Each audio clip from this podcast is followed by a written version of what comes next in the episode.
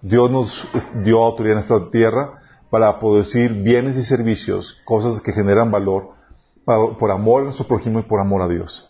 Entonces es muy importante que tengamos en mente que la idea, la motivación no es hacernos ricos, sino poder alcanzar a realizar todas esas buenas obras que Dios preparó antemano. Y por lo que hemos estado viendo y toda esta travesía, nos hemos eh, percatado de que la generación de riqueza material no es tan fácil como parece. No sé si ya se dieron cuenta. No es la fórmula tan sencilla de da tus diezmos, tus ofrendas y Dios te va a prosperar. y no lo dicen en Sí, y luego te dicen, oye, por ejemplo, yo llevo mucho dando, digo, llevo dando diezmo y tal cosa. Y dicen, no, pero es que todavía falta dar todavía más. y no, es más complejo. Sí, hemos estado viendo y aquí haciendo una especie de repaso que requiere una mentalidad, una actitud.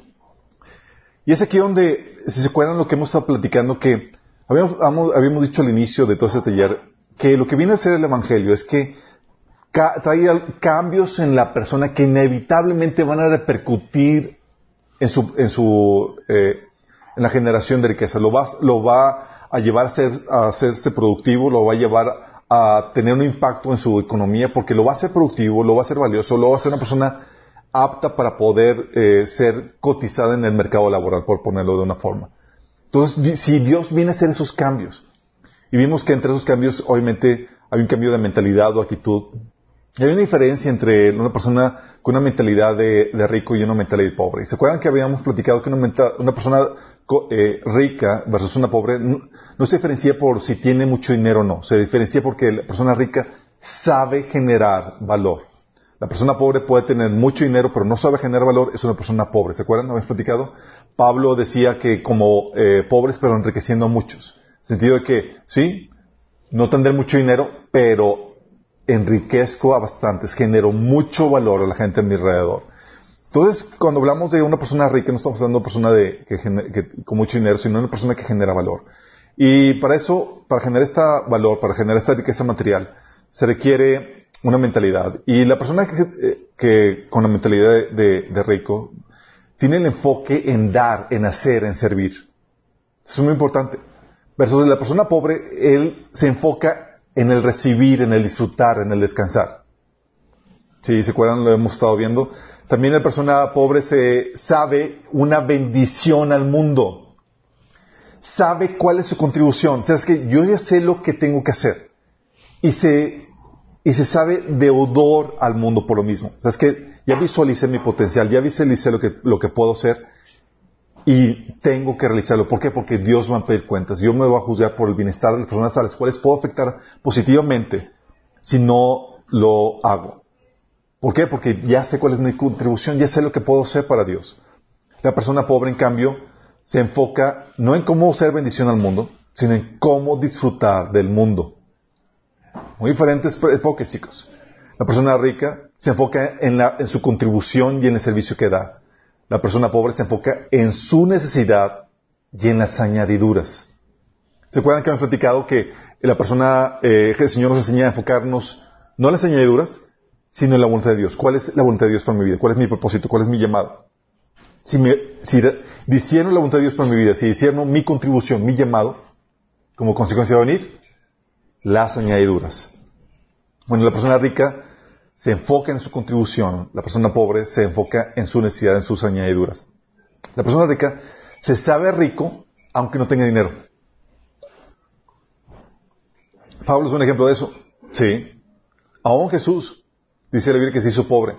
Pero la verdad es que vivía como rico en el sentido que tenía todo lo que necesitaba para realizar la, voluntad de Dios en sus vidas. Sí. Para la persona pobre es la circunstancia lo que lo define, si eres rico o no. Se define por eso. Tengo dinero, soy rico. Tengo eh, en vez de saber cuál es su contribución y cuál es la voluntad de Dios para su vida. Porque cuando decides la voluntad de Dios para tu vida, sabes que hay una voluntad de Dios en cualquier circunstancia en la, cual te encuentras. Y eso es vital. Porque si hay una, voluntad de Dios para cada circunstancia, tú sabes que requieres todo lo, que tienes todo lo necesario para hacer la voluntad de Dios allí en esa circunstancia. Y para eso estamos, para cumplir y llevar a cabo el llamado de Dios en nuestras vidas, hacer su voluntad. La persona rica también busca servir y bendecir al mayor número de gente. Eso es su ambición. Si es una persona ambiciosa, si quiero servir y bendecir al mayor número de gente. La persona pobre busca ser bendecido por el mayor número de gente. ¿Te das cuenta de los cambios de enfoque?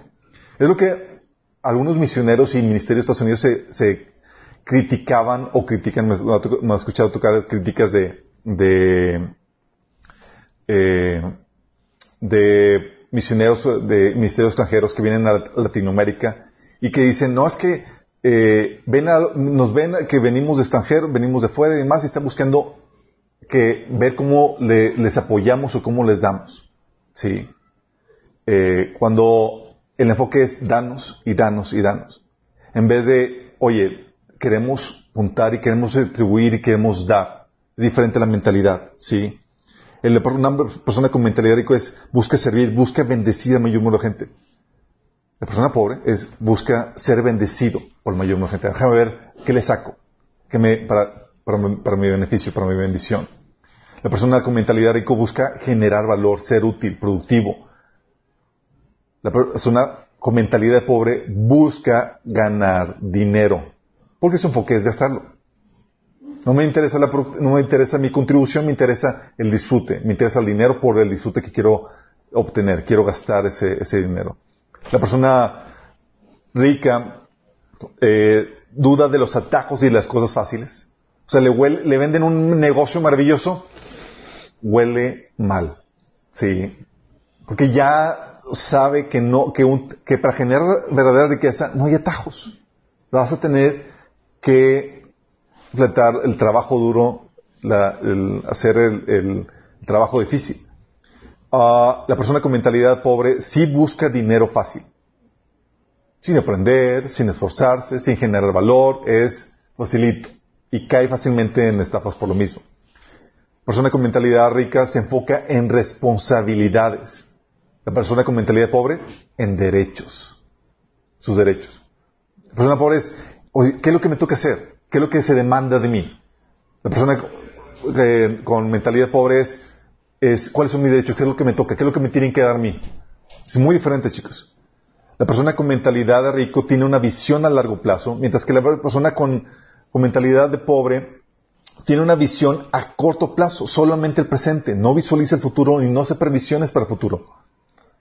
Si te das cuenta, son diferencias en la actitud, en la mentalidad, en el enfoque. Y Dios te, viene a Cristo a tu vida y viene a trabajar contigo para darte la mentalidad de Dios. ¿Te acuerdas que dice la Biblia en, 1 Corintios capítulo 1? Nos dice que nosotros tenemos eh, la mente de Cristo, perdón, es 1 Corintios capítulo 2. Dice que nosotros tenemos la mentalidad de Cristo. Es lo que el Señor quiere hacer, quiere moldear eso. Quiere quitarte la mentalidad de pobre, que busca nada más las añadiduras, busca el dinero, que no genera valor, que quiere las cosas fáciles, a una mentalidad de rico. ¿Por qué de rico? Porque Dios tiene esa mentalidad. ¿Sí? ¿Eso significa que vas a generar mucho dinero? No necesariamente, pero eso vas a generar mucho valor y vas a cumplir propósitos para tu vida, que es el enfoque. También vimos que el, no solamente requiere una mentalidad, requiere ciertos hábitos. Entonces tienes que desarrollar una actitud, una mentalidad, pero no es suficiente. Tienes que generar también hábitos.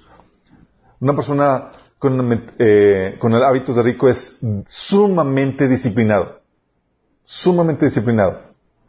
El pobre obviamente es indispensable, es indisciplinado. Necesita que estén detrás de él. Sí.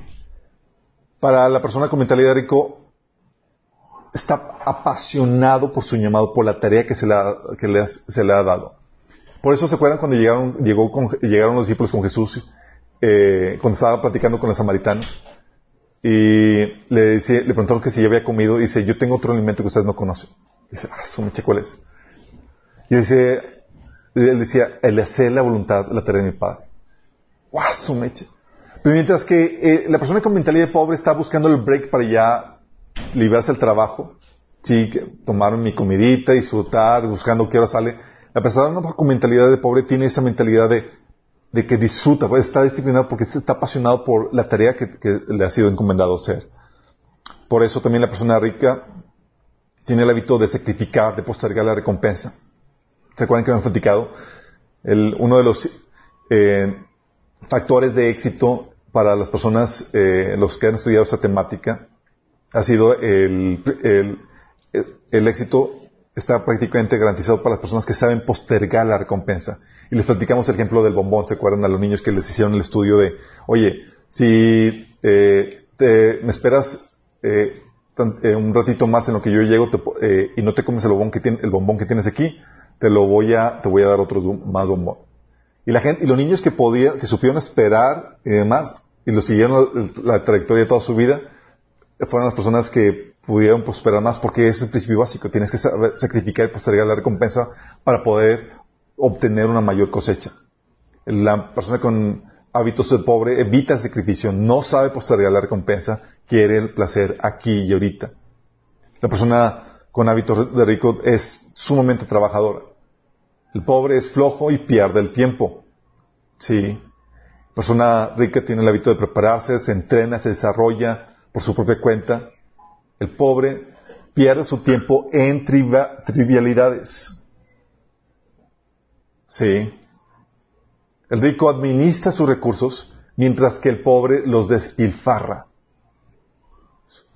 Y dices, oye, pero, y a veces caemos en esa mentalidad porque dices, es que Dios es rico, o sea, podemos gastar todo lo que queramos y no nos damos cuenta, y es lo que vamos a ver en la siguiente eh, sección de, este taller, que Jesús era sumamente administrado. ¿Se acuerdan lo que le dijo a los, a los discípulos cuando estaban en la, eh, cuando multiplicó los panes? Y se recojan las obras para que nada se desperdicie. Y dices, ah, su mecha. Señor, somos ricos. se recojan las obras. Señor, van a decir que somos bien pobretones, estamos recogiendo todo. Ah, sabe administrar los recursos. Desde que el pobre los, los pilfarra. El rico no da sus perlas a los cerdos, no desperdicia su trabajo, su esfuerzo. El pobre no sabe dónde invertir sus recursos, deja que la gente le consuma el tiempo o el dinero. No sabe invertir bien sus recursos. No solamente se tiene cierto hábito, no solamente se requiere de una cierta mentalidad, se requiere de cierto carácter. Cierto carácter, ¿en qué me refiero con esto? A qué? A ver, aquí les va, porque tomen la foto.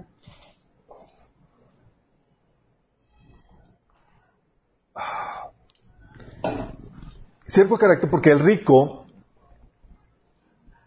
tiene, para el rico, ay, uh, para el rico su integridad no tiene precio, chicos. El pobre, en cambio, sí vende su primogenitura al, mayor, al que ofrece el, mejor, el mejor postor, ¿sí? Vende su primogenitura por un plato de, de lentejas, su integridad, su dignidad, su reputación. Se vende fácilmente. El rico no tiene un carácter, tiene una integridad. El rico es sabio, el pobre necio, es tonto. El rico es justo, el pobre obviamente es injusto. Busca cómo sangrar a la gente a su alrededor, cómo no retribuir lo justo, cómo abusar de su, de su prójimo. El rico es generoso, el pobre es mezquino, el rico es amoroso. El pobre, egoísta. ¿Te das cuenta? Dios quiere formar todo el perfil de una persona rica. ¿Significa que te vas a ser millonario? No, no significa eso necesariamente. Pero sí va a ser una persona sumo de tremendo valor. Lamentablemente, a muchos nos afectó la crianza, chicos. Hay personas que, no son cristianas y llegan a, no son cristianas, chicos, y llegan a Cristo con muy buenos hábitos porque tuvieron una muy buena crianza. ¿Sí les ha pasado? Llegan a Cristo y es como que, nada más así que les toca, ya empiezan a, despegar luego, luego porque no, no, tuvieron malos hábitos, no tuvieron mala crianza, tuvieron buenos valores y demás. Y es, wow, estos son, o sea, no hay mucho que, no, hay que nada más pulir algunas cosas y demás, pero ya mucho ya está forjado por la buena crianza que tuvieron. Pero muchos de nosotros llegamos a Cristo no de cero, sino de menos 10, de menos 20, menos 30, y la gente dice, pues es que está muy mal, pues sí, pero es que está a menos 20 y ahorita va a menos 10, va avanzando. Sí. Y algo que habían platicado. Y oye, abuelo rico, padre millonario, nieto miserable. ¿Por qué? Porque hay padres que empobrecen a sus hijos con su crianza, al enseñarles una cultura del, en inglés se llama entitlement, eh, del privilegio, en lugar de la responsabilidad y el sacrificio. Entonces con eso, con el tipo de crianza, a veces nos friegan, nos, encaminan a la pobreza. Por la crianza, chicos. Sí. Por ejemplo, cuando le enseñas a tu hijo, eh, cuando le haces todo a tu hijo, no dejas que aprenda a hacer las cosas por él mismo, le enseñas a ser un inútil. Un inútil, chicos. Oye. Con la crianza. Cuando haces todo por tu hijo y no dejas que aprenda a hacer las cosas por él mismo. Mira, lo, lo encaminas. Inútil. Sí. Cuando no le pones a trabajar eh, delegándole responsabilidades en la casa, le enseñas a ser un flojo irresponsable. Sí. Cuando le compras todo lo que quieres sin necesidad de esforzarse o sacrificarse, le enseñas a no valorar las cosas. Los padres sabios, es algo que hemos comentado, el taller de padres sabios, oye, enseñan a los hijos a que, oye, le empiezan a perfilar, a enseñar la importancia de, el costo que tienen las cosas.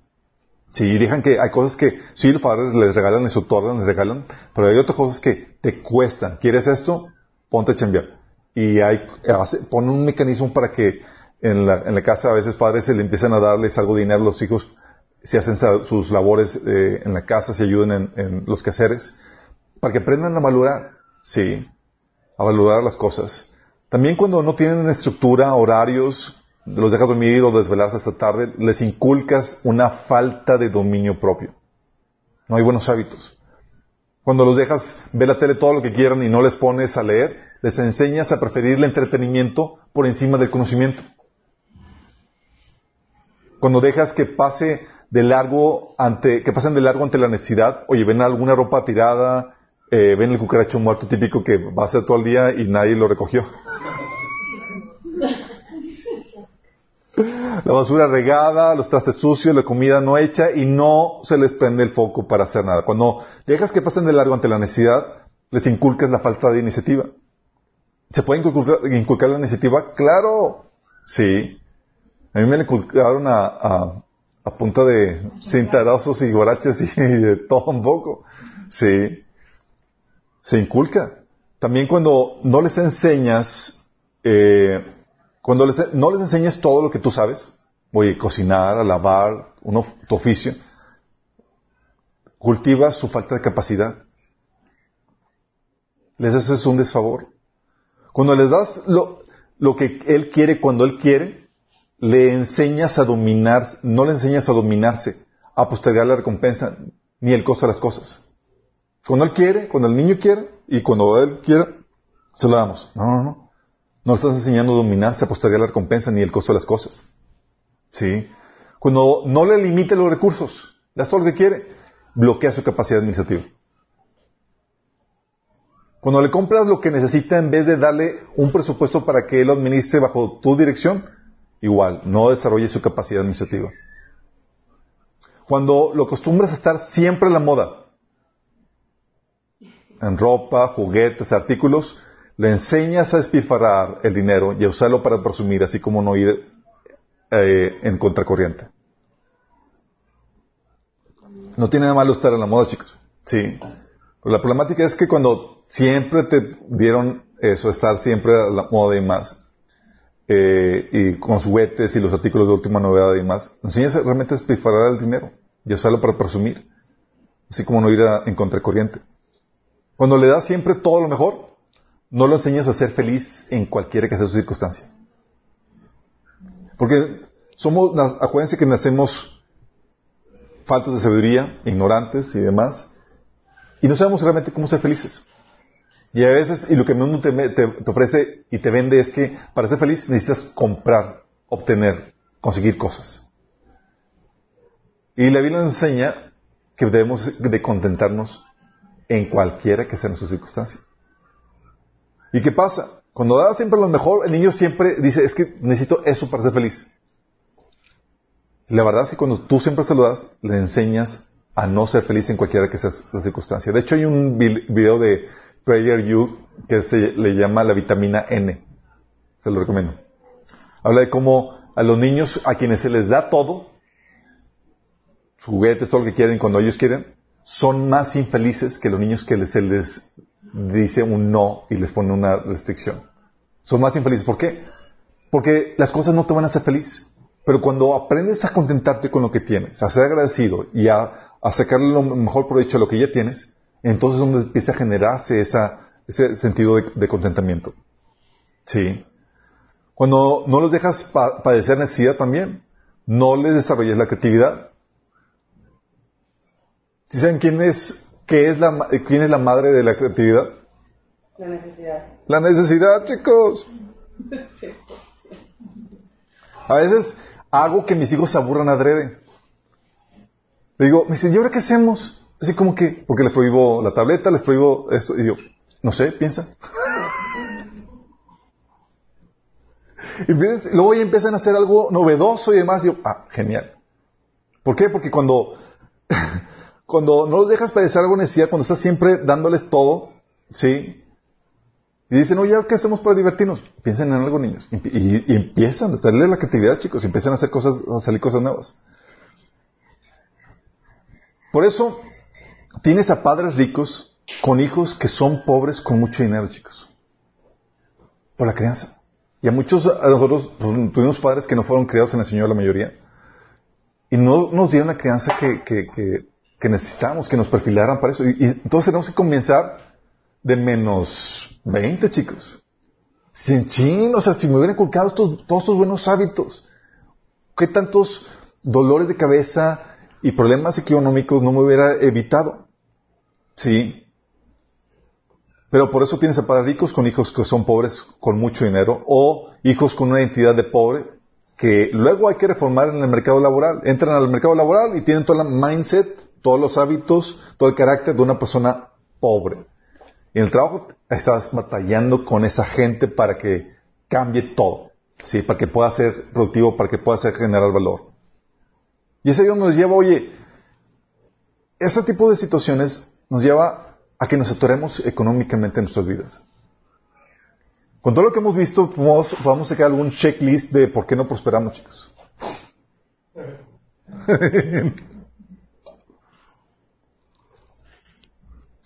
Porque, porque tu nivel de ingresos muy bien podría ser un reflejo de lo poco que te has dejado moldear por el Señor para, hacer, para hacerte algo de alguien de valor, chicos.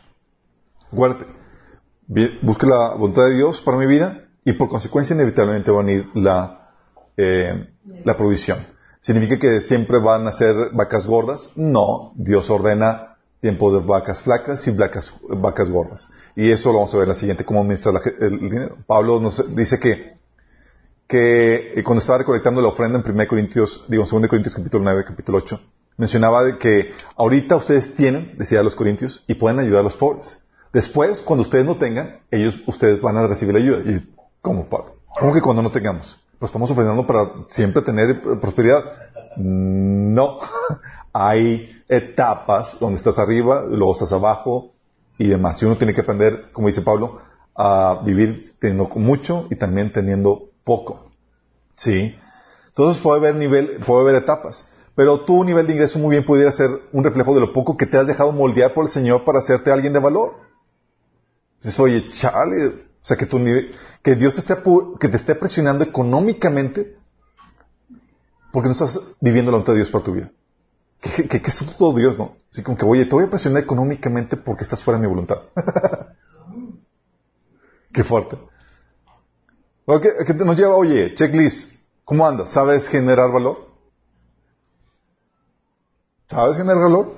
¿Le has puesto a la fe el conocimiento de algún oficio?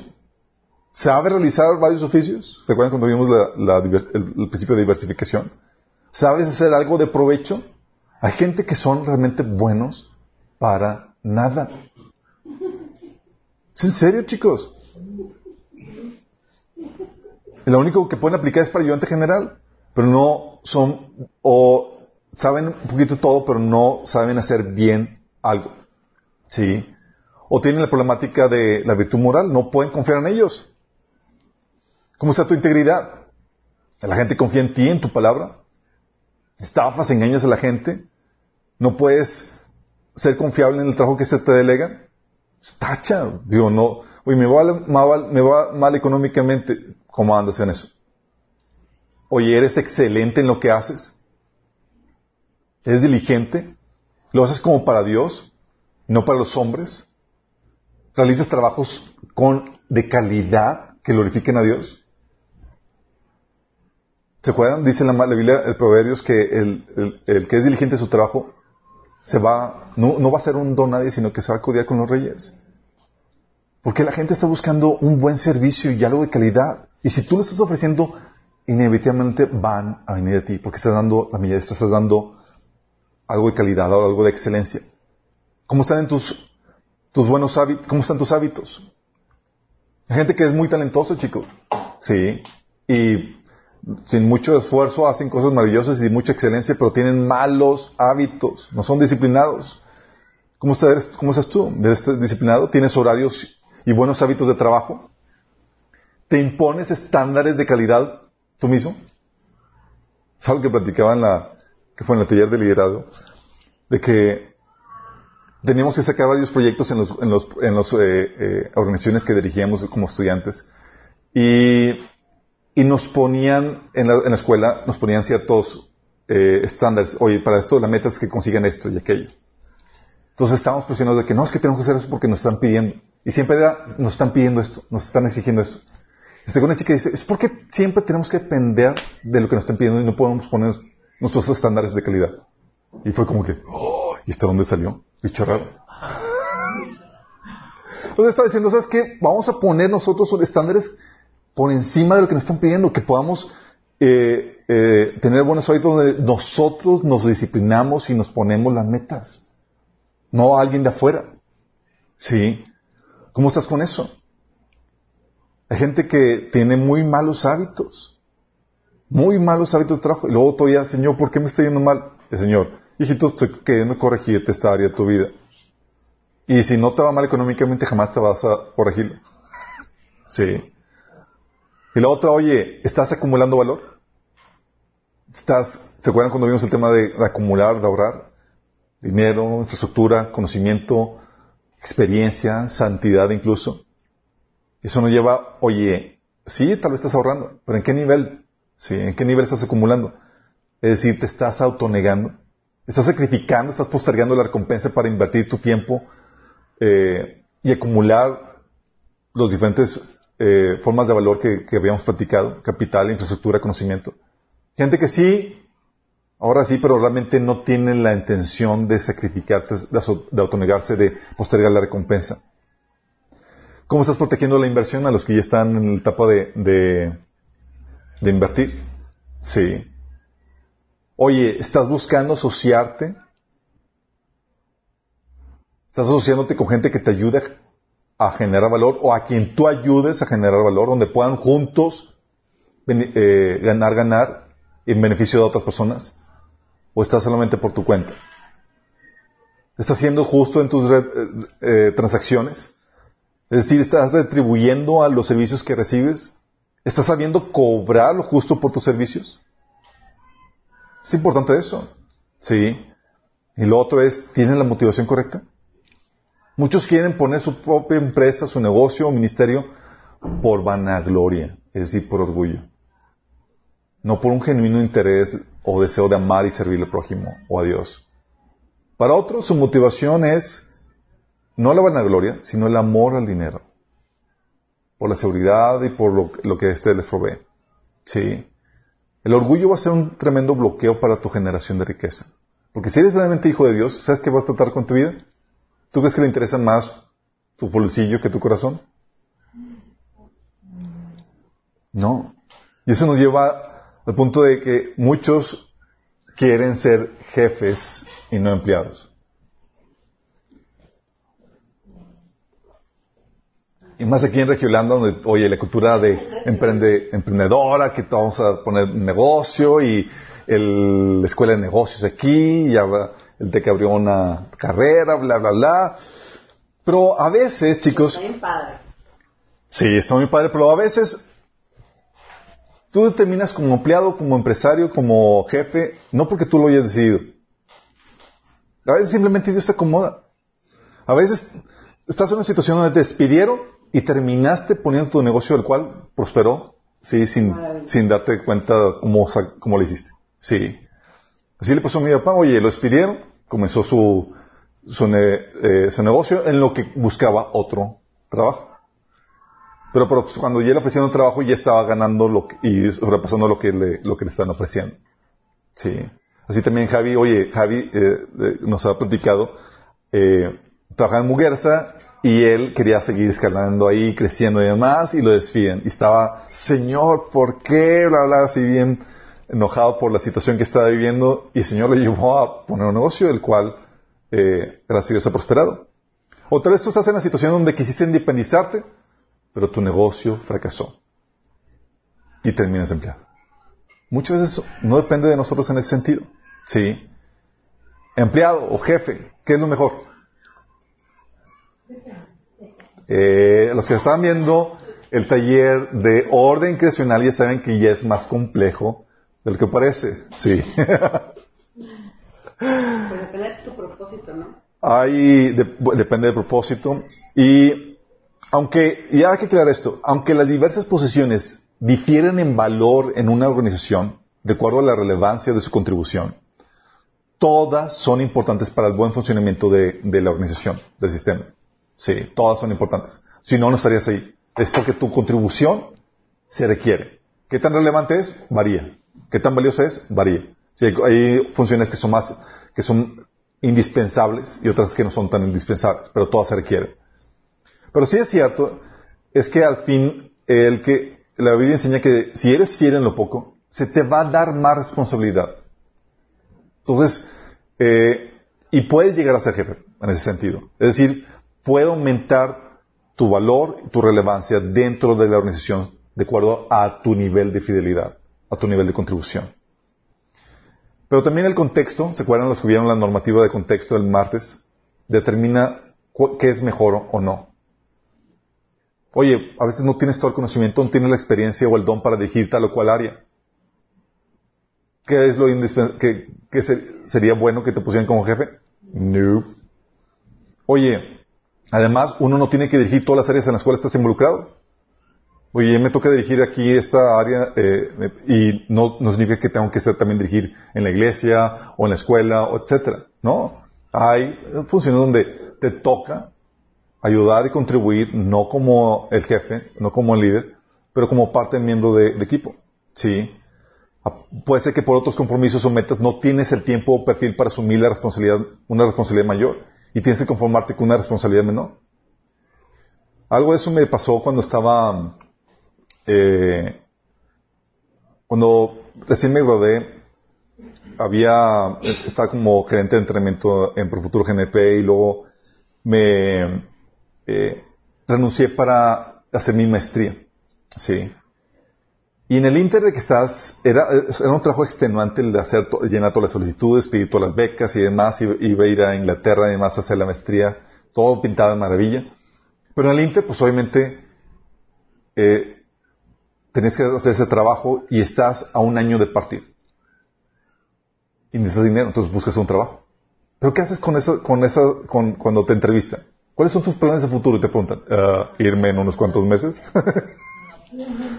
Dices, pues no, ¿qué haces? Busco un trabajo de perfil bajo donde no me requiera. Y el trabajo de marketing me ayudó bastante, me ayudó a costear, mis, mis, eh, eh, mis pagos sin tener la presión de que, ah, pues te vas o no, o no te vas, o cuáles son tus perfiles. Es, saben que es un trabajo de entras y sales cuando quieras, sin ninguna problemática. Sí. Eh, pero a veces pasa eso. Oye, no puedes ocupar una, una mayor responsabilidad por cuestiones de compromisos, metas, no tienes el tiempo o, no ese perfil que requieres para asumir eso. Entonces puede ser que lo indicado es, ¿sabes qué? Que seas eh, no al cargo, no al frente de, tal o cual proyecto o, trabajo. Eh, y aún así, chicos, hay perfiles idóneos para ser jefe y otros perfiles idóneos para ser empleados. Y es algo bueno que lo, que lo identifiques. ¿Por qué? Porque si no vas a cometer la burrada que yo hice. Y al final les voy a comentar algunas burradas que hice. Si hubiera tomado el taller de finanzas en ese entonces, hubiera sabido qué onda. Porque hay varios perfiles en varios aspectos que, que tú identifiques y puedes decir, ¿sabes que Esta persona nomás no la voy a poner como jefe. Sí, nomás no. Y tú puedes ser que tú te identifiques, ¿sabes que Yo no tengo un perfil de jefe. ¿Sí? Aunque quiera. Aunque quieras. Y es en varios niveles. En el nivel, por ejemplo, de supervisión. Una persona que tiene perfil de empleado necesita que estén detrás de él. Necesita supervisión. Porque, si, porque por sí mismos no sacan el trabajo en la calidad y en el tiempo requerido. Sí. Sí les ha pasado, las personas que, digo, y todos a veces requerimos ayuda en algunas áreas de nuestra vida, que alguien esté detrás de nosotros. Cuestión de ejercicio, cuestión de dieta y demás, y por eso entras al gimnasio es, y tienes una, un coach ahí que te está guiando. ¿Por qué? Porque requieres ayuda para eso. Sí. Pero para cuestión de trabajo, sí. Si tú requieres ayuda para esto, de que estén detrás de ti porque sí, por ti mismo nomás no cumples horarios, metas, calidad, estás perfilando para un perfil de, empleado. Necesitas ser contratado. De hecho, es algo que mi papá decía, me decía, consíguete un trabajo en una buena empresa. Yo, papá, ¿por qué? Decía, yo quiero ser independiente como tú. Decía, para que aprendas el hábito de trabajar, me decía. Ahí te van a, esa fue mi, principal es- escuela. Yo, órale, sí. Pero también yo tuve un buen ejemplo en, mi casa. El jefe, en cambio, en cuestión de supervisión, no necesita que nadie esté detrás de él. Tiene el compromiso y asume la responsabilidad para sacar el trabajo como se requiere. Él mismo se pone los estándares. Sí, es muy diferente. En cuestión de, de visión de procesos, el empleado está enfocado en su área o en, o en su tarea y pierde de vista el resto de los procesos y los tiempos. Es, ¿sabes qué? Mi visión no alcanza para más, estoy enfocado en esto. Y no está mal, chicos. Simplemente hay perfiles. Su función, sí. Y hay otros que no pueden estar en que se en uno, tienen que estar al, tanto de todo. Sí. El jefe tiene la visión global de todos los procesos, pero no, no, no microadministra, no sabe los detalles. Y cuando se trata de hacer algo de- que, que le lleva a perder la visión global, les espera porque tiene que hacer cosas de mi- microadministración. En cuestión de diligencia, el empleado espera que las cosas sucedan por sí mismas. Está acostumbrado, de hecho, a que las cosas se, perdón, se den o vengan sin mucho batallar. ¿Sí? ¿Por qué? Porque en una mentalidad de empleado es, aquí me proveen, si necesito algo, solicito y demás, y me, y me dan, me lo dan. El jefe, en cambio, pone el empeño, eh, para él, en cuestión de diligencia, pone el empeño como si su vida dependiera de ello. Se mueve, hace todo lo necesario para sacarlo adelante, busca, llama, toca, se mueve. Sí. Recuerdo platicando con una persona que, estaba, eh, eh, de hecho, creo que era el hermano de Leslie, está platicando, eh, me está platicando de cómo estaba haciendo la, su trabajo de, de, de, eh, hacer comidas. Y pues a veces es muy matado y dices, pues no hay negocio y luego la crisis y demás. Y yo, ¿qué, ¿cómo dice, no, no, no, es que tengo una familia que, que sacar y tengo que moverme. Y se movían yendo visitando todos los locales, todas las oficinas y demás, hasta que lograban las ventas requeridas para sacar lo necesario. Sí. Era así de que a mí no me importa, tengo que vender lo que se requiera para poder sacar esto.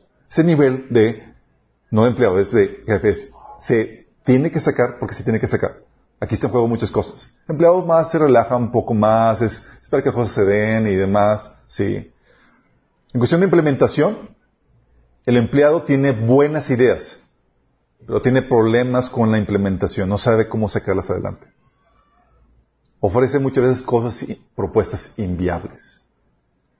El jefe es maestro de la implementación, chicos. Tiene en la mente la fórmula. Sabe lo que, se, lo que se tiene que hacer para implementar tal o cual proyecto. Es como que ya te propuesta, es- es- hay que hacer esto, esto, esto, esto, y esto, y esto, hay que mover esto, estos son los horarios, y tiene aquí en mente eso. Sí. Es maestro en esto. A veces me, me, preguntaban a mí de que, oye, ¿por qué no vas a tal coach para, sacar tu negocio adelante y demás? Porque ya sé lo que tengo que hacer. O sea, mi- o sea no, no es que desestime lo que es, es ya sé. Mi frustración es que no tengo todo el tiempo para hacerlo. Sí. Y porque tengo otras cosas que, tengo que hacer. Pero mi frustración es que sé cómo hacerlo, pero no estoy ahorita en el proceso de, de apenas de la implementación y todavía no tengo todo listo. Sí. Cuestión de relaciones, esa es la otra área. El empleado tiene problemas o deficiencias en su relación con la gente, típicamente. Tiene, envidia, y eso es muy peligroso. Si pones a alguien que tiene envidia, va a apocar a los demás y eh, va a obstaculizar el, buen desempeño de, la organización. O no es respetuoso, no aguanta la presión o la crítica, o tiene problemas con eso. El jefe, en cambio, tiene la madurez emocional para rela- relacionarse correctamente con la demás gente del equipo. Son diferentes chicos en diferentes aspectos. Yo recuerdo, eh, me pasó, les platico una experiencia donde podemos ver estas cuestiones, estas cinco áreas, donde fue en el, fue en el 2004, yo estaba recién graduado y yo eh, con, me asocié con otras personas para formar una editorial.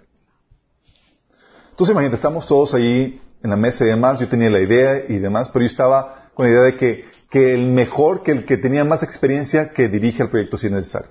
Yo tenía la visión, tenía la inquietud, sabía lo que había que hacer, pero teníamos a un editor muy, muy eh, prominente, que había editado unos libros que habían sido bestsellers y demás, entonces fue como que, oye, eh, entonces dijimos, ¿alguien se quiere proponer como lead? Entonces se propuso él y se propuso yo. Y dije, ah, pues, le cedo la, la, la tuta, él tiene más experiencia, fue ha sido editor, pero una persona editor no significa que haga todo, chicos, es, se encarga a editar el libro, a corregir y demás, hacer esas cosas. Bueno, entonces él estaba, él iba a dirigir la editorial. No se imaginan. Entonces estaba de maravilla, una persona que pensábamos que tenía el perfil de jefe. Y la tenía en lo más mínimo.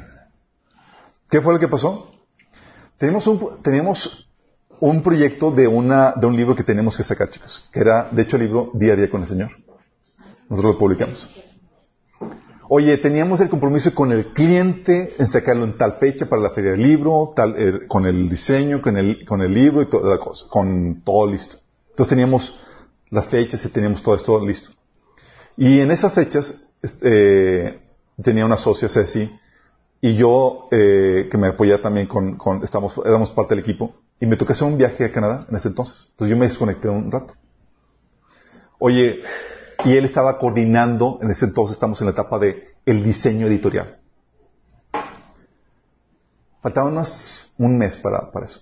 Preguntamos a, a, este, este, a este señor, oye, ¿cómo va lo del diseño editorial? ¿Listo en Canadá? Dice, no, pues es que el editor no me contesta. Y ya le, ya le presioné y toda la cosa y no quiere sacar la chamba y pues allá.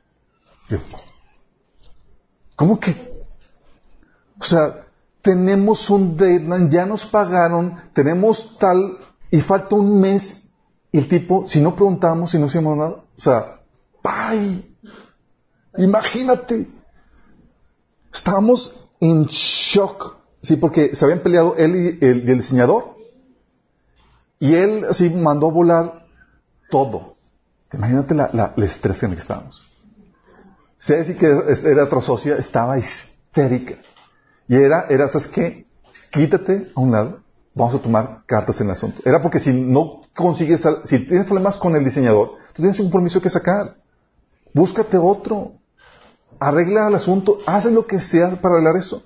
Y efectivamente, entró mi, mi socia y a, quemarropa y demás, a sombrerazos y demás. En la fiesta, llegamos a, a imprimir eso. Sin, eh, mi socio me, me, ayudó en ese entonces, hizo milagros con la ayuda de Dios, no durmió en dos días y demás, y entregamos las copias, justamente fueron unos 10 minutos antes de comenzar la presentación del libro. Imagínate el estrés, la, por, porque confiaste en la diligencia y en la supervisión de alguien que no tenía perfil de jefe. Menos de empleados. Imagínate. O sea, era, era una persona para, para empleado y estar detrás de él supervisando porque no tiene capacidad para sacar lo que se requiere. ¿Sí vamos entendiendo? Entonces, oye, una persona así, por más experiencia y demás, simplemente en su área, es buenísimo en su área. Sí, pero supervisando y demás, excelente, pero no tiene el no tiene toda la, o sea, no, no saca el trabajo como si su vida dependiera de él. Entonces, no, no tienen perfil. A veces me tocaba también, trabajando en, la agencia donde, en de seguro donde estoy trabajando, eh, platicando con el staff, y llega la, chica con mentalidad de empleado, me dice, oye, es que necesito que, que, me aumentes tanto, ¿sí? Y, es, y yo, me dice, es muy poco, me lo puedes aumentar sin ninguna problemática. Y yo, es que estás perdiendo de vista la implementación de lo que me estás diciendo. Porque lo que me estás diciendo va a implicar pagar más impuestos y aparte, porque el criterio que tú me estás diciendo de implementar del aumento, si ese criterio lo aplico a ti, tengo que aplicarlo a todos los demás y tu aumento va a implicar multiplicarlo por 10 veces por los, por los 10 empleados. O sea, me va a salir un ojo de la cara. Pero para ellos es sencillo. Lo más a mí y demás. A veces me decían gente, pues nada más aumentale eh, o págale tanto. Y yo, ¿de dónde quieres hacer el dinero? Hay que ajustar todo. O sea, no tienen vista la implementación y te proponen cosas inviables por completo. Y dices, ¿sabes qué? Perfil, empleado. No tienes la mente para visualizar todo lo que se requiere en la implementación. Sí. Algo así mi, papá me salía, porque trabajo con mi papá. Me dice, no, diles que me, al staff dile que, que me atiendan en lo que le estoy pidiendo. Y yo, papá, no podemos hacer eso. Dice, claro que sí, yo soy tu papá y me debes de... Dice, ¿por qué? Pero, porque, porque, digo, no lo puedo hacer eso porque si te, si hacemos todo lo que tú pides, estamos en una oficina donde, donde tenemos servicios compartidos, donde le damos el mismo servicio a todos los empleados, a todos los agentes. Si hacemos todo lo que tú pides, vamos a desentender a los demás agentes. Y si desatendemos a los demás agentes, ya no van a, pagar tu servicio. Y si ya no pagan ellos, tú ni yo tendríamos ningún servicio de ningún tipo. Es, no estás, eh, estás perdiendo de vista el panorama general. ¿Sigamos entendiendo? O sea, por eso tienes que determinar en base a esto, oye, en base a esto, ¿qué perfil tiene? Sí. Y se requieren ambos chicos, se, se requiere el jefe, se requiere el empleado y hay gente que es líder en su área. ¿sí? Este editor era, es líder en su función. ¿sí? Pero no, no es para, tiene, no tiene perfil para, dirigir. ¿Vamos entendiendo? Entonces, hay ese, tipo de, de, situaciones, chicos, que uno tiene que resolver en el camino. Y eso nos lleva, chicos, a entender que realmente es mucho más complejo si nos estamos dando cuenta de la complejidad que es todo esto. Porque y el hecho de que esto sea complejo nos lleva a crear historias que inspiran, chicos. Porque aquellos que pagan el precio y que genera para, generar valor, empiezan a, Dios empieza a trabajar con ellos para crear historias asombrosas. Personas que de nada se abstienen trabajan duro y logran cosas maravillosas. Empiezan a generar historias impresionantes. Hasta ahorita creo que ya nos quitamos el mito de el dinero fácil y rápido. Las cosas no son así. Con todo lo que hemos platicado, derribamos el mito de, que el dinero viene de forma fácil y rápida. Sino que si queremos hacerlo, tenemos que hacerlo bien, generando un valor a cambio, con una por una justa retribución y hay que acumularlo, hay que ahorrarlo, hay que sacrificarse, hay que abstenerse para poder invertir y generar mayor valor y, obtener una mayor retribución. Entonces es más complejo. Sí. Y si tú entiendes bien esto, ya no caes en estafas. Estafas fuera de la iglesia donde te invitan a que ingreses a tal negocio que si trabajas solamente unas cuantas horas de tu casa, te vas a hacer millonario. ¿Y tú? pues ya sabes cómo opera la realidad, ya sabes, y tienes conocimiento de Dios, y dices, las cosas no son así. Las cosas no son así. Sí. Y son, hay negocios fraudulentos que te invitan a que inviertas un poquito, que hagas poquitas cosas, menos esfuerzo, y te vas a ser millonario, te prometen cosas maravillosas. Y la realidad no funciona así. Y si te prometen eso, huele a estafa. Huele a que te van a sacar dinero a que es algo ilícito. Como la flor de la abundancia. Como la flor de la abundancia y demás. Sí. Pero también hay estafadores dentro de la iglesia, chicos. Que te dicen, si diezmas, Dios te va a prosperar. Si siembras mucho, mucho dinero recibirás a cambio. Y sacan testimonios acá maravillosos que son formas o mecanismos de estafar a la gente y de sacar su dinero. La motivación para dar no debe ser tu visión de riqueza. Debe ser el principio de justicia y el principio de, amor, de misericordia. Pero hay gente que cae en esto, chicos. Recuerdo situaciones donde, oye, daban testimonios de que, oye, yo ofrendé, ofrendé toda la cosa y me dieron un billete, eh, un, eh, un cheque, una, una, mano de iglesia para comprarme un avión, para hacer, ir a hacer mis viajes y, mis, toda la cosa. Dices, y al final creo que el cheque rebotó, pero, eh, pero te venden esa idea y está encaminado a estafar a la gente. ¿Por qué? Porque no opera así, es mucho más complejo. Y por causa de eso, gente ha dado carros, ha dado casas, ha dado dinero, ha, dado, y dices, y las cosas no sucedieron como les dijeron. ¿Qué pasó? Los engañaron. Porque la realidad es más compleja de lo que parece. O sea, quieres obtener una riqueza, te va a costar conocer los principios de Dios y trabajar la dura chamba para poder generar esa, primero, ese valor que va a darte esa retribución económica. Si no, no opera así. ¿Vamos entendiendo, chicos? Y el proceso para, que, tienes, para, que tienes que pasar para generar valor y obtener riqueza económica, ¿sabes qué va a hacer? Dios la va a utilizar para moldearte. Ándale, papá. Oye, yo quiero generar valor y poder tener una buena retribución de lo que, de, de mi servicio y demás. Y dice, venga, en el Inter vamos a trabajar contigo. sí, vamos a ir afinando, sí. Ahí va la zanahoria. Tú quedas ahí, y en el Inter, ¿qué hace Dios? En el Inter te capacitarán el proceso, chicos. Porque hay una, se me olvidó la, el, ¿cómo se le llama esto? Pero hay una problemática que se da cuando, cuando, sabes poco, tú no sabes que no sabes. Sí, y te sientes muy muy muy confiado de ti mismo. No, tiene un nombre, eh, después lo, lo he platicado en otros estudios. Pero el chiste es que como sabes poco, tú no sabes que no sabes y eres muy... Te sientes muy confiado. De hecho, la gente que sabe mucho es, es muy desconfiada de sí, de sí mismo. Sí. Pero el inocente, el ingenuo, dice, no, sí, claro. Y se quiere inventar cosas maravillosas y grandes y todo demás, y no tiene lo que se necesita porque él no sabe. Sí.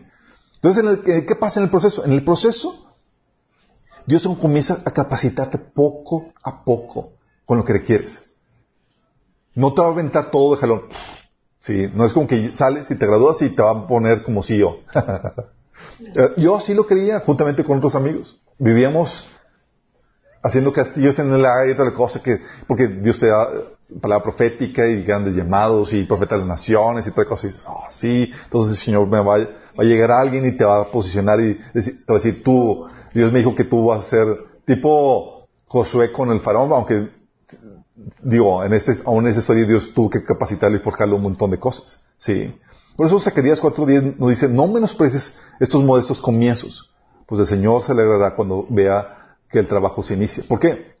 Porque comienza pequeño y conforme vas adquiriendo la experiencia, el conocimiento y demás, vas obteniendo mayores responsabilidades y vas obteniendo, vas eh, desarrollando tu capacidad para asumir o desarrollar mayores capacidades, mayores responsabilidades. ¿Vamos entendiendo, chicos? Entonces el Señor aún en eso es sabio. Dice, ok, vamos a ir trabajando. ¿Quieres comenzar esta, travesía? Perfecto, vamos a ir trabajando. Y te va a ir, eh, va a ir trabajando contigo poco a poco. Comienza en eso. Y en ese poco a poco vas adquiriendo los conocimientos, la experiencia, el know-how que se requiere. No es algo de la noche en la mañana como algunos piensan. Sí. Es que como cristianos queremos, sabemos que existe el, ámbito sobrenatural y pensamos que las cosas van a darse así. Sí. Como les platicaba de el, el caso de que llega con un joven de la iglesia y le dice a mi hermana que Dios le habló y que él dijo que se iba a casar con él. Entonces lo dice, se lo dice mi mamá, imagínate. y él esperaba en su ingenuidad que mi hermana dijera, pues si el Señor te dijo, pues así que hacer y, vamos para adelante. en violación de todos los principios, sí. Entonces yo le digo, pásame el teléfono y digo, no, así no funciona. Tú sacas a la chica, se conocen y empiezan el proceso de cortejo natural y si se caja bien, y, bueno, lo mismo así. A veces pensamos que el Señor ya me dijo, me dio la visión, entonces va a darse, es, no, comienza el proceso. Sí, no te lo vas a querer, no te lo vas a poder saltar. No es solamente eso, chicos. ¿Sabes lo principal que Dios va a, trabajar en tu, en el, proceso? Encaminado a que tú generes valor y obtengas esa retribución. Va a Señor trabajar con tu orgullo.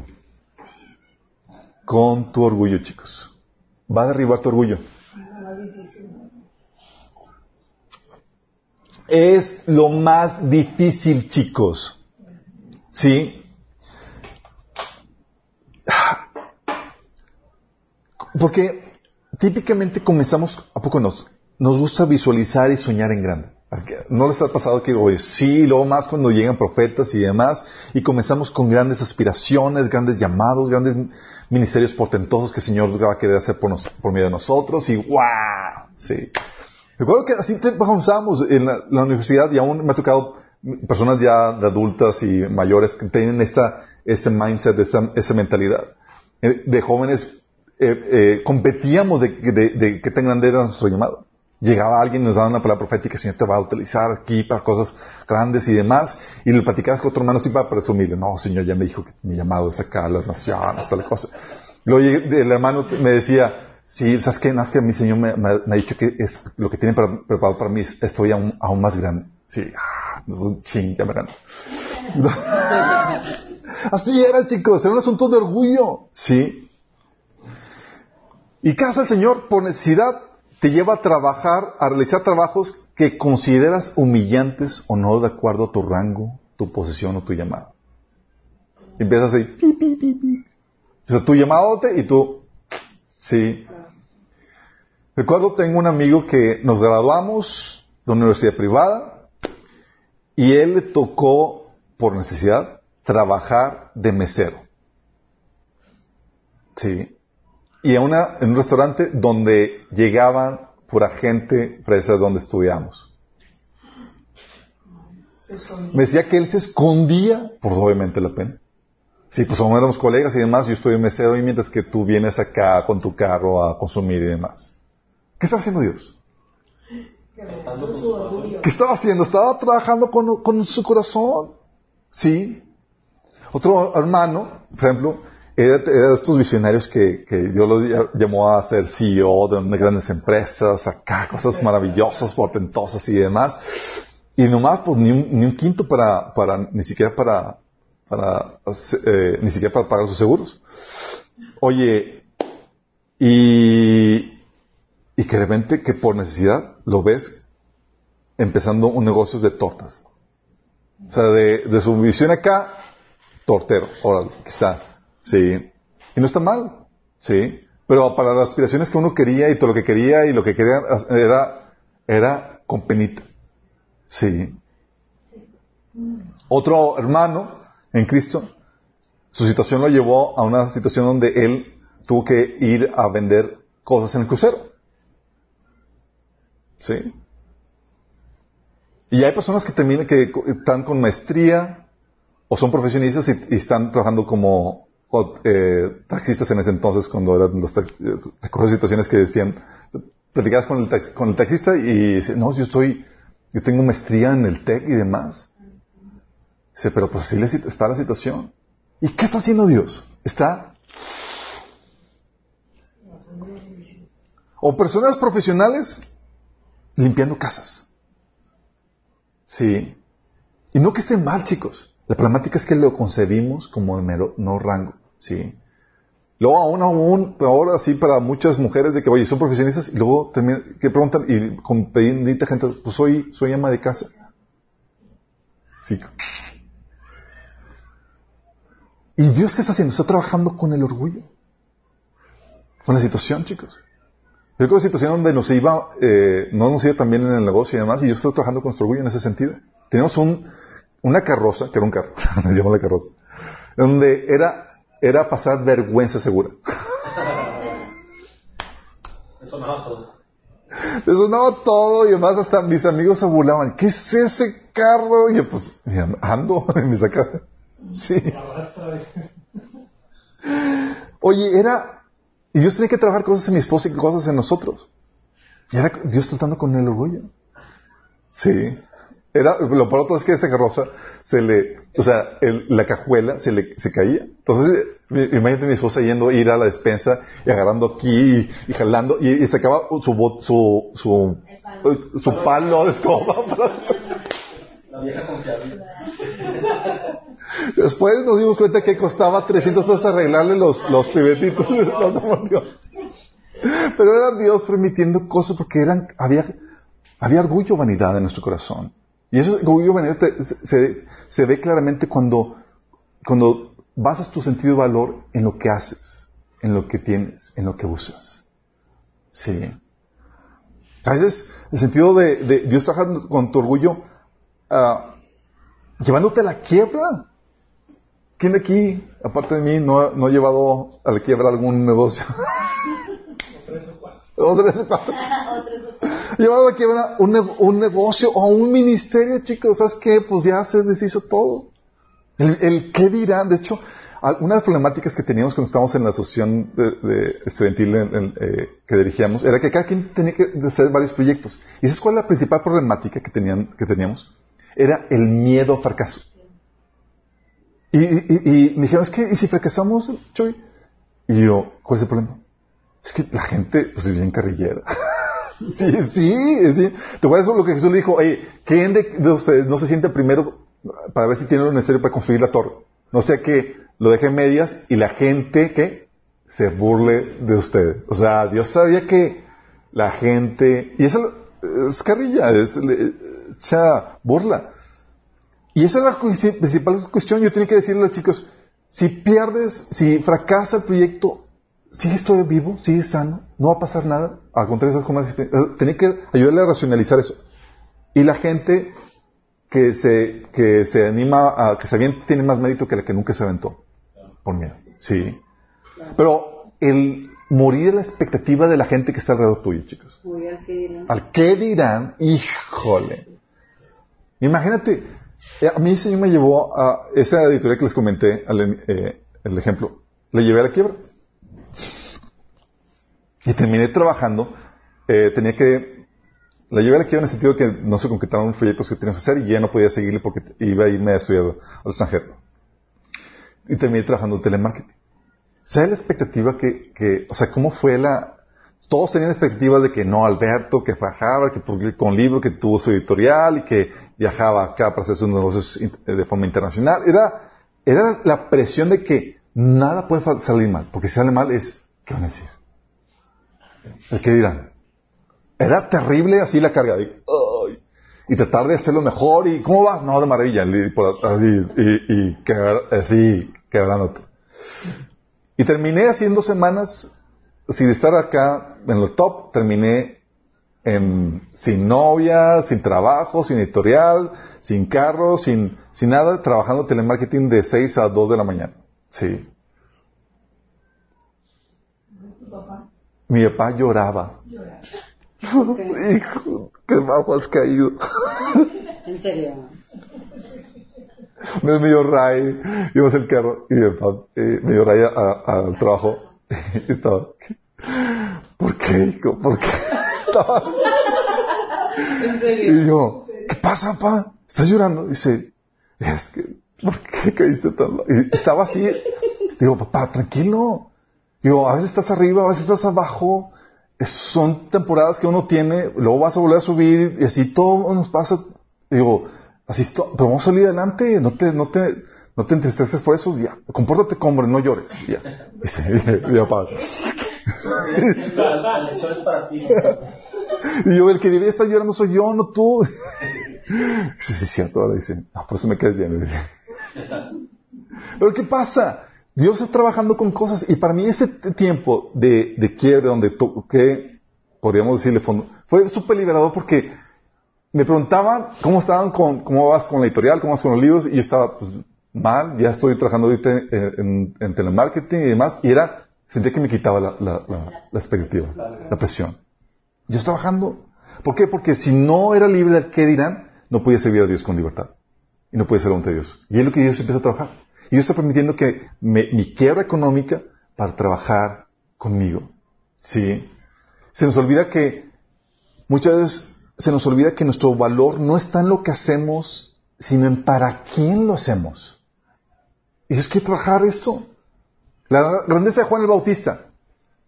¿En qué estaba la grandeza de Juan el Bautista? ¿Alguien se acuerda? Jesús dijo en Mateo 11:11, 11, les digo la verdad, de todos los que han vivido, nadie es superior a Juan el Bautista. Sin embargo, hasta la persona más insignificante en el reino del cielo es superior a él. Está diciendo, de todas las personas que han vivido, todos en el, Antiguo Testamento, Juan el Bautista, top. Oye, pero tú checas y dices, pues, ¿qué hizo Juan el Bautista? O sea, no resistió a nadie como a, a nadie entre los muertos como lo hizo Eliseo. No hizo ningún milagro como Elías. No hizo ninguna conquista como David. No hizo, no liberó a ninguna nación a través de ejércitos, mares, desiertos como, como Moisés. Oye, no destruyó poderosas naciones como Josué. Tú y yo jamás hubiéramos apostado, apostado por una persona mal comida, mal vestida, que lo que único que hace está haciendo bautiza, está bautizando. Es como que, Señor, a ver, a ver, te equivocaste, Señor. Top, Moisés. Sí, no, no, Josué, sí. Si piensas en eso, dices, no, más que Abraham, más que, o sea, ¿qué hizo que fue, que lo declaró como el hombre más grande que jamás existió? Lo único que hizo es que tuvo la fortuna de conocer y servir personalmente al rey Mesías. Le preparó el camino y lo bautizó. Con eso, top. Porque tuvo la fortuna de conocer y servir personalmente al Mesías. Sí. Decía Mateo 3, 11. Decía Juan Bautista, yo bautizo con agua a los que se arrepienten de sus pecados y vuelven a Dios. Pero pronto viene alguien que es superior a mí, tan superior que ni siquiera soy digno de ser su esclavo y llevarle las sandalias. Más imagínate. El hombre más importante del Antiguo Testamento no es digno de cargar las sandalias de Jesús. Porque los trabajos más despreciados, chicos, y humillados, realizados para Dios, son más valiosos que los trabajos más cotizados por el mundo. Porque no se trata de qué haces, sino para quién lo haces. ¿Sabes qué? Cargarle las sandalias a Jesús es mucho más importante o más valioso que ser el rey de la nación. Moisés fue un rey, David fue un rey, y Juan el Bautista, si sabes que soy top, nada más porque tuve la oportunidad de servir en persona a Dios mismo. ¿Estás entendiendo? Servir a Dios, por ejemplo, como madre, es más valioso que servir al hombre como presidente. Porque soy, soy un, soy, mi trabajo ahorita es como estar como mamá cuidando a los niños y demás. Uh, pero yo lo siento para Dios, mi chamo. Sí, yo no estoy sirviendo al hombre. Cambia una persona, un pagano que está como presidente, mira, para abajo. Mateo por eso dice Mateo 19:30, pero muchos que ahora son los más importantes en ese día serán los menos importantes. Y aquellos que ahora parecen menos importantes en ese día serán los más importantes. Porque mucha gente hace trabajos que son muy visibles, pero realmente no lo está haciendo para Dios, se lo está haciendo para ellos o para el hombre. Y el trabajo más significante de un siervo de Dios es infinitamente más valioso que el, el de mayor importancia en el mundo. El trabajo, te lo repito, el trabajo más insignificante de un siervo de Dios, porque se lo está haciendo para Dios, es infinitamente más valioso que el de mayor importancia en el mundo. Por eso decía 1 Juan 2.17, el mundo pasa y sus deseos, pero el que hace la voluntad de Dios permanece para siempre. Y el trabajo más humillante y sufrido por Dios siempre será de una gloria infinitamente mayor que el trabajo para el mundo. Por eso Pablo decía, fíjate, 1 Corintios 4, del 10 al 17, a ustedes se les estima, a nosotros se nos desprecia. Hasta el mismo momento pasamos hambre, tenemos sed, nos, falta ropa, se nos maltrata, no tenemos dónde vivir, con esas manos nos matamos trabajando, se nos maldice, bendecimos, y si nos persiguen, los soportamos, se nos calumnia o los tratamos, si nos calumnian, los tratamos con gentileza, se nos considera la escoria de la tierra, la basura del mundo, y así está el día de hoy. Wow. Dice, ha sido humillante, pero es de mucho, es infinitamente mayor gloria que cualquier trabajo que pudiera hacer en el mundo. ¿Vas captando la lógica? Porque se nos olvida que nuestra identidad está en lo que somos en Dios y que se nos invita haced cosas humillantes por amor a Dios y, a- al prójimo, chicos. ¿Te acuerdas? Porque Jesús humilló a hacer un trabajo de esclavo limpiándole los pies todos sucios a los discípulos. Fíjate lo que dice Juan 13 del 13 al 5. Jesús sabía que el Padre le había dado autoridad sobre todas las cosas y que había venido de Dios y que regresaría a Dios. Fíjate, él sabía claro su identidad. Sé quién soy, sé dónde vengo y sé dónde voy. Sí, sé quién soy en Dios. Dice, así que se levantó de la mesa, se quitó el manto, se ató una toalla en la cintura y echó agua en un recipiente. Luego comenzó a lavarle los pies a los discípulos y a secárselos con la toalla que tenía en la cintura. O sea, era, es un trabajo de esclavo, chicos. Limpiar los pies y y no, no tenían zapatos cerrados, chicos. No tenían pavimento en la calle. Era chancla, era animales en la calle, así que ¡ay, Pedro, lo pisaste, pisaste! Sí. Y se nos olvida que el éxito para Dios, chicos, es lograr hacer su voluntad cuando nadie lo aprecia, cuando nadie lo ve, cuando implica un sacrificio o una humillación. Ese es el éxito para Dios. Y en medio de situaciones, oye, puede ser humillante lo que estoy haciendo, pero lo estoy haciendo para Dios. Estoy sirviendo mesas, estoy como ahorita como mesero, pero ¿para quién lo hago? Para Dios. Uh, es mucho mayor que el trabajo de CEO en, en el mundo. Sí. Oye, no solamente es para Dios, estoy generando valor con lo que estoy haciendo. Estoy sirviendo a mi prójimo. Sí. Y sé quién soy en Dios y mi trabajo no me define. Lo que me define es quién soy en Cristo. Es muy diferente, chicos. Por eso tienes el ejemplo de Jesús, fíjate lo que dice Filipenses 2 del 5 al 11. Dice, la actitud de ustedes debe ser como la de Cristo Jesús. Fíjate, la actitud, que tengas la misma actitud como Cristo. Quien siendo por naturaleza Dios, no consideró el ser igual a Dios como algo a que aferrarse. Por el contrario, se rebajó voluntariamente tomando la naturaleza de siervo y haciéndose semejante a los seres humanos. Y al manifestarse como hombre, se humilló a sí mismo y se hizo obediente hasta la muerte y muerte de cruz. O sea, fue, mira, de humillación a humillación picada.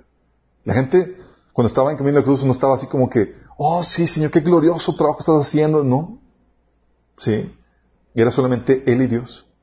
Pero ese era el éxito de Cristo. Hacer la voluntad de Dios cuando nadie lo ve, cuando nadie lo ofrece, cuando es difícil, cuando implica un sacrificio.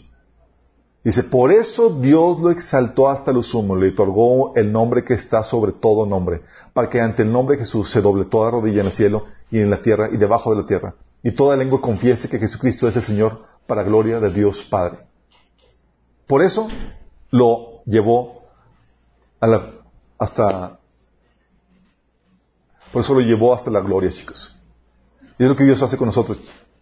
Sí. Pero todos esos trabajos, chicos, donde empezamos a valorar lo que el mundo desprecia, donde empezamos a encontrar valor en lo que Dios valora, es todo un proceso interno, chicos. ¿Y qué quieres que utilizar? Tu trayectoria para llevar a cabo esa, esa obra de, que va a generar valor y esa retribución que vas a tener. O sea, tu ambición por proveer tal servicio, tal ministerio, tal negocio, Dios va a estar, trabajando contigo ese tipo de cosas. Porque Dios no le interesa tanto tu, cuestión financiera, sino tu corazón. Sí. Y en ese proceso va a Dios desplegar en ti los mejores atributos, chicos. Porque va a encontrar, va a haber retos en el camino, que va a requerir de ti que salga lo mejor. Fíjate lo que dice Hebreos 11, del 32 al 39.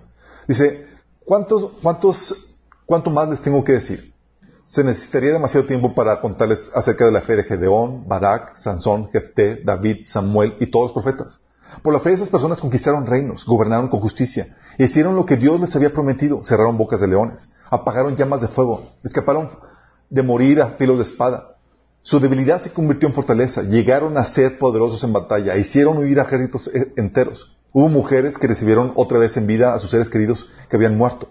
Sin embargo, otros fueron torturados porque rechazaron negar a Dios a cambio de la libertad. Ellos pusieron su esperanza en una vida mejor que viene después de la resurrección. Algunos fueron ridiculizados y sus espaldas fueron laceradas con látigos. Otros fueron encadenados en prisiones. Algunos murieron apedreados. Otros los cortaron por mitad con una sierra y otros los mataron a espada. Algunos anduvieron vestidos con pieles de ovejas y cabras y desposeídos, oprimidos y maltratados. Este mundo no era digno de ellos. Vagaron por desiertos y montañas, se escondieron en cuevas y hoyos de la tierra. Debido a su fe, todas esas personas gozaron de una buena reputación, aunque no ninguno recibió todo lo que había prometido, lo que Dios había prometido. ¿Qué está haciendo? Gozaron, logra- lograron una buena reputación, lograron hacer cosas maravillosas, chicos. Y dices, wow, que inspiraban. Porque empezaron, entraron tremendos retos que les, llevaron a sacar de lo mejor de ellos, chicos. ¿Y qué crees? En esta travesía, Dios va a escribir una historia, algo similar.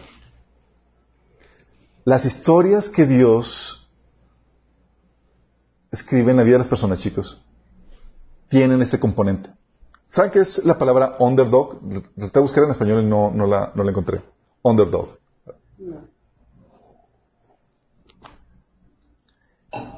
La palabra underdog está hablando de, de una trama en donde la persona más débil, más raquítica, la que menos le apostabas, es la que termina conquistando y siendo la, la ganona.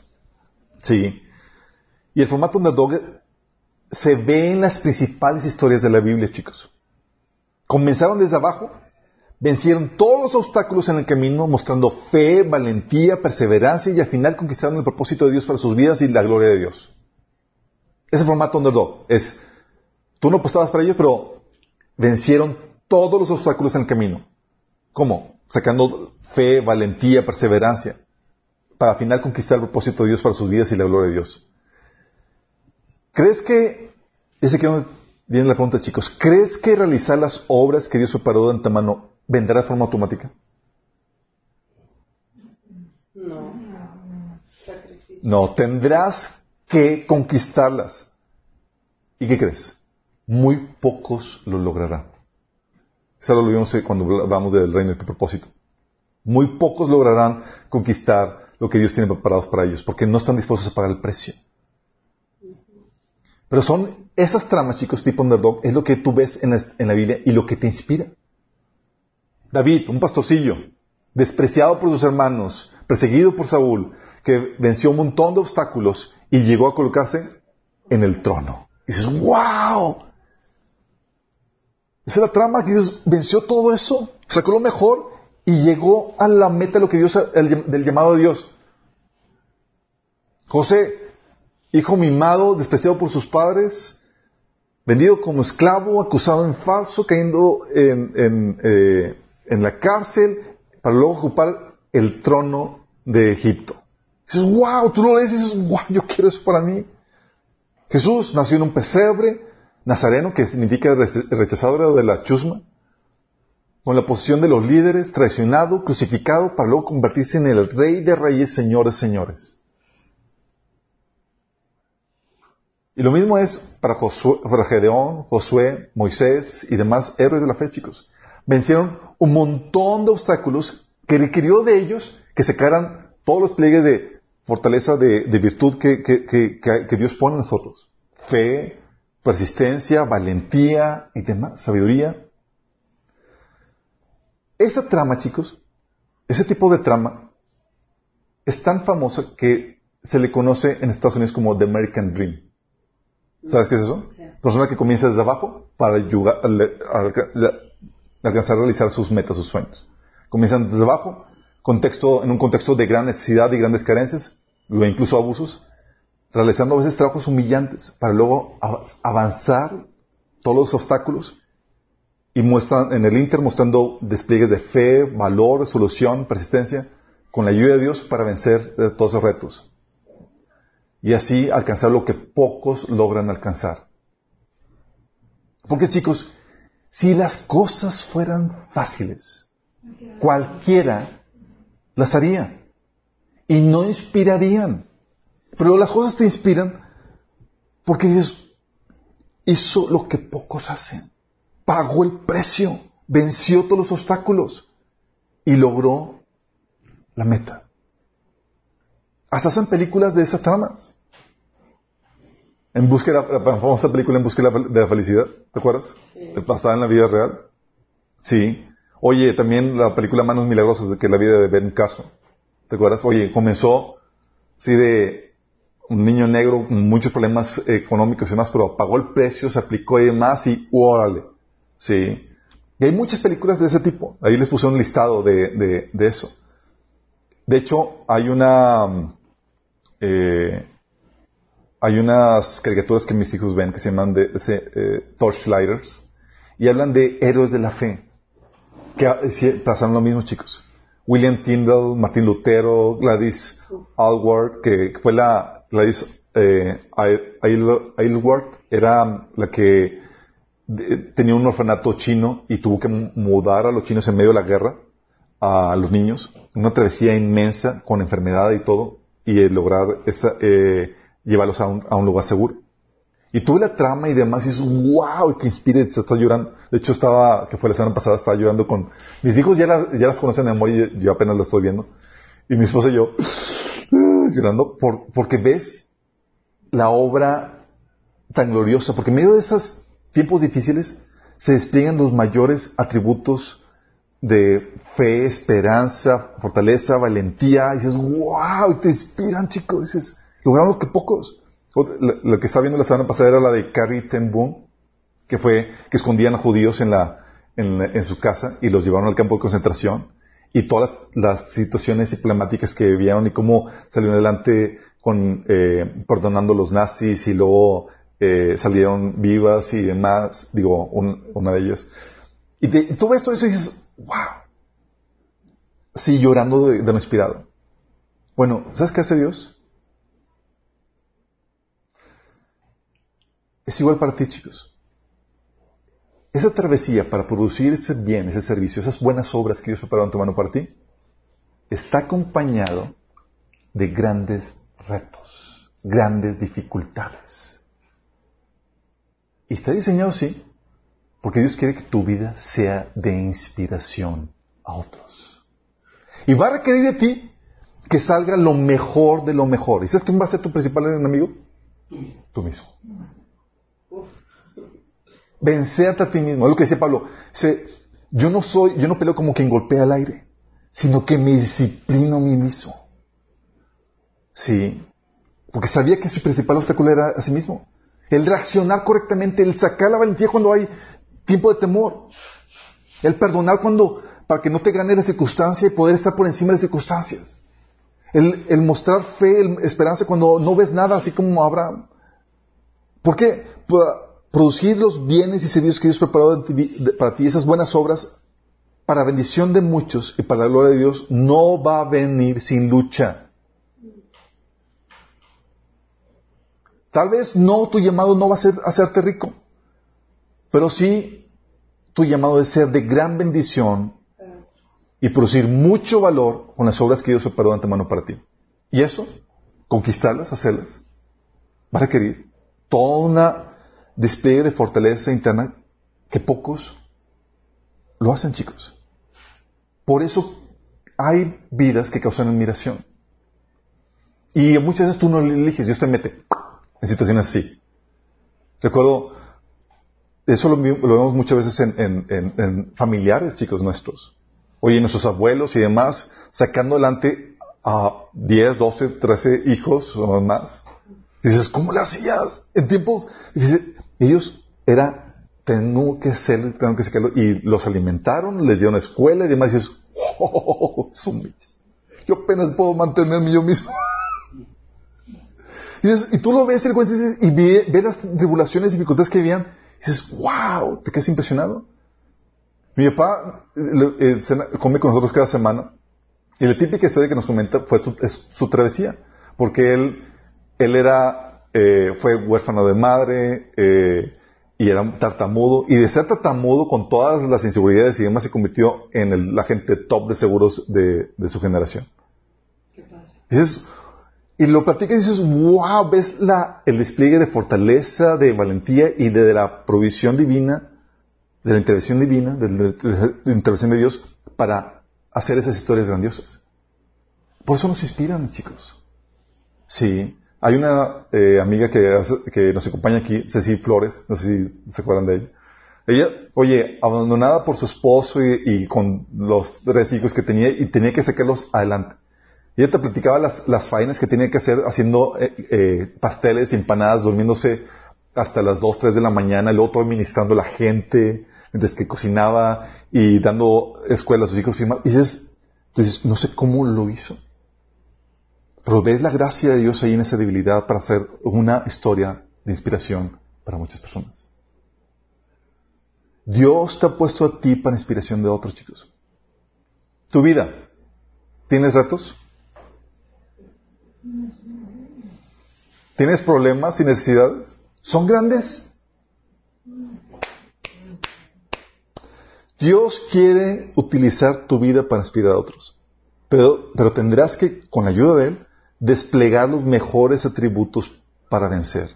Vas a tener que desplegar fe, valor, dominio propio, persistencia, humildad, sabiduría, sacrificio, autonegación, etc. La fortaleza del espíritu humano enraizado en Dios y en sus principios para poder vencer, chicos. Los tiempos difíciles, las circunstancias difíciles generan personas fuertes y se quieren relucir los mejores elementos eh, de Dios, los mejores atributos, chicos. Así que no te lamentes por tu situación. Ahora entiendes que esa situación de generar riqueza, de ser una persona de valor, de hacer todas las obras que Dios preparó en tu mano, va a requerir de ti despliegue de valor, de valentía, de lo mejor de ti. Pero Dios quiere hacerte el héroe de tu historia. Es lo que Dios quiere hacer. Que tú puedes decir a tus hijos, ¿sabes qué? Me heredaron un contexto muy mal mis padres. Yo comencé de menos 20, menos 30. Sí. Pero, Pero conquistamos, vencimos. Vencí las circunstancias, apliqué los principios de Dios y tú platicas y vas a mostrar todas las, toda la valentía y todo lo que Dios hace en ti. Dios está haciendo una obra maestra, una película. y Tú eres el actor principal de tu película. Por eso, chicos, cuando a situaciones difíciles que nos pasaba y, y a veces mi esposo me decía que estaba medio loco porque pasaban situaciones difíciles y yo me emocionaba. Así como que, wow, esta película se está poniendo súper emocionante porque ya sabes.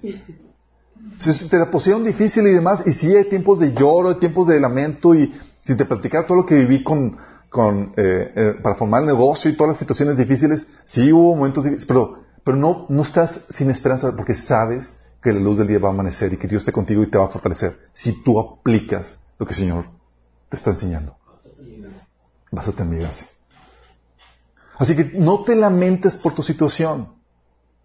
Al contrario, teme.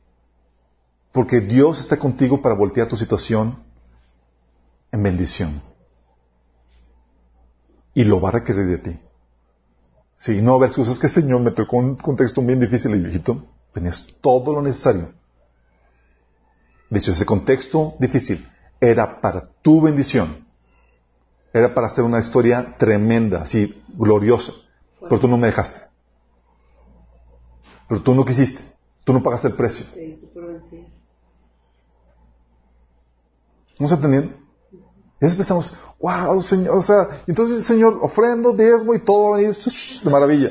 El Señor, no, no estás entendiendo. Quiero escribir una historia gloriosa, te va a costar. De hecho, voy a hacer la, historia así, la segunda parte, así, en busca de la felicidad de la película, así, la tuya es la versión 2.